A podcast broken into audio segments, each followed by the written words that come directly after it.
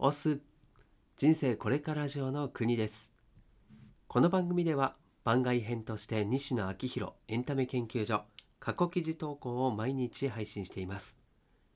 今回はだから今はガードレールが必要だよねという記事です。金婚西野昭弘さんが運営するオンラインサロンの記事は過去1年以前のものは基本シェア OK となっています。記事の振り返りやオンラインサロンではどんな記事が毎日投稿されているのか気になっている方に向けて配信しています。では2020年6月22日投稿記事を朗読します。最後までお付き合いください。さて早く行きたければ一人で行け。遠くに行きたければみんなで行け。ということわざがありますがまさに言い得て妙で僕は持ち前のガッツのおかげでことエンターテイメントに関しては早く行くことはできました。同世代の誰にも負けないスピードで走ったのですがある地点で一人で行ける場所には限界があることが分かり世界の頂にはチームで向かわないとたどり着けないことが分かりました。そこからチームプレーに切り替え今に至ります。チームの力を最大化するためにはどうすればいいか。これはチーム作りをするすべての人間が直面する問題でその問題に対する一つの答えについてはおそらくサロンメンバーさんの中でもぼんやりと思われている方過去特に経営者さんがいらっしゃると思うので今日はそれを言語化し整理したいと思います。今日の記事がチームリーダーさんの踏ん切りがつくきっかけになると嬉しいです。最終的にはだから今はガードレールが必要だよねという謎の着地をしてみせます。頑張るぞ。広告の条件。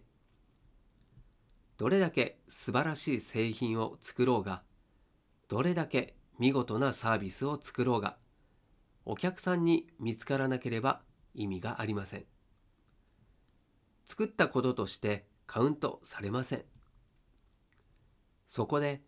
サービスとお客さんを出会わせてくれる広告というものが非常に重要になってくるわけですが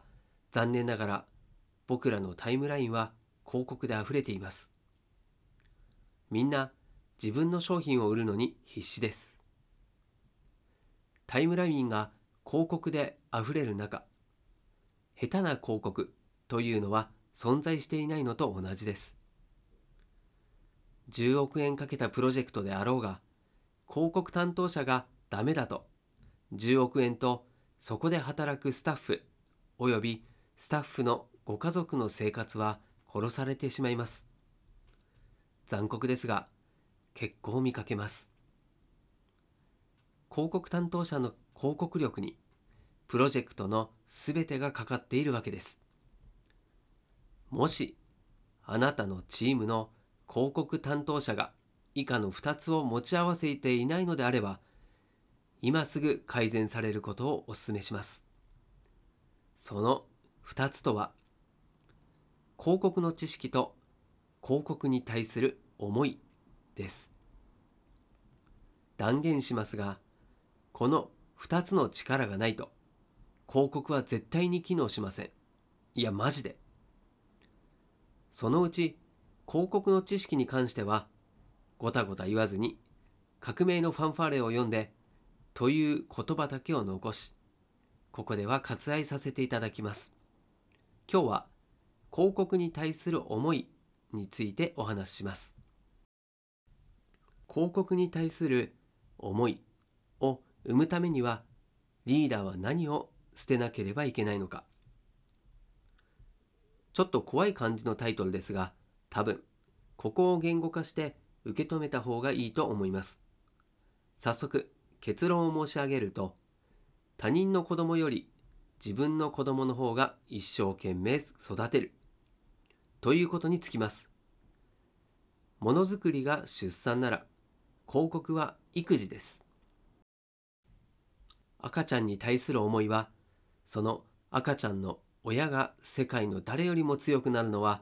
至極当たり前の話で親は我が子を命がけで育てようとします僕は YouTube で動物の動画をよく見るのですが子育て中の母熊の凶暴さは半端ねえです。広告担当者の広告力が弱くなってしまう。広告に対する思いが弱い原因は結論他人が産んだ子供を育てているからです。要するに生産と広告の分業は効率がいいようでしかし思いが乗っていないから実は効率が悪いんです。トップダウン型のチームは広告力が弱くなるんです。じゃあどうすればいいのか？答えは一つで広告を担当する人間に生産してもらう。かっこ生産にどうにか参加してもらうです。生産者が一番広告力を持っているので親が一番本気で育てるので。ただ広告を担当するスタッフに生産を任せるときに失ってしまうものがあります。クオリティです。それでも作らせてあげなきゃいけない。現在うちの会社ではインターン生のまーちゃんが煙突町のプペル VR の開発の陣頭指揮を執っていますが当然僕が指揮した方がいいのができます。去年エッフェル塔の個展の責任者を新入社員の瀬戸ちゃんに任せましたが僕がやった方がうまくできるんです。僕はもともとそういった生産能力で結果を出してきた人間なのであと才能云々は横に置いておいてシンプルに経験値が段違いにあります。そりゃクオリティのことだけを考えると西野が作った方がいいのですがところが僕の体は一つしかありません。西野がディレクションをしないと作品を生めないチームになってしまうとチームで手掛けられる作品数に限りが出てしまいますし西野が作ったものをスタッフが届けるにしてしまうと広告力が弱ってしまいます。要するにクオリティと広告力はトレードオフの関係にあるわけです。チームリーダー上司に問われているのは少々クオリティが落ちようがかっこ自分のブランドに傷がつこうが後輩に生産パートを任せられるかです。新入社員の瀬戸ちゃんにしてもインターン生の米君にしてもまー、あ、ちゃんにしても死ぬ気でエンタメと向き合っていれば間もなくクオリティを出せるようになるでしょう。問題は生産能力を手に入れた彼らの下に新人が入ってきた時に彼らがどう出るかです。仕事ができない新人の仕事っぷりに見かねてもういい俺がやると仕事を奪ってしまうとクオリティは手に入りますが引き換えに広告力は失われます。冒頭で申し上げた通りどれだけ素晴らしい製品を作ろうがどれだけ見事なサービスを作ろうがお客さんに見つからなければ意味がありません。チームから広告力を奪ってしまうと全てがゼロになります。SNS によって生産者が発信力を持ってしまった時代のチーム運営は基本的にはこのジレンマとの戦いです。以前小原和弘さんがおっしゃっていましたがこれからのチーム運営コミュニティ運営にはガードレール大事故だけは起こさないように若手に作らせてあげる人の存在が重要で気配りと審美眼を兼ね備えたスタッフをそのポジションガードレールに配置していると強いチームが作れると思います。テーマは若手に作らせてあげなきゃいけないなので大事故防止のために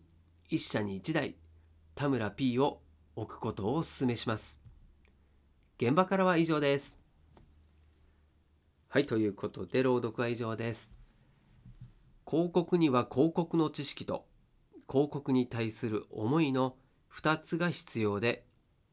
広告担当者に生産を担ってもらうことで広告力を高めることができるけどそこにはクオリティが落ちるリスクがあるというような話でした。まあ、子育ての例えが分かりやすかったので、まあ、僕でもなんとか理解はできました。ただね子育てでもついつい過保護になってしまいがちの現代仕事でもそういうことは見たことが僕もあります。新人に任せられるガードレールとその管理者を育てることを先にしておいた方が良さそうだなと感じました。はい、ということで今回も最後までお付き合いいただきましてありがとうございます。こちらの記事がたくさんの人に届くよう、そして朗読がたくさんの人に届くようにシェアしていただけるととても嬉しいです。ではまた明日この場所でお会いしましょう。お届けは国でした。したっけね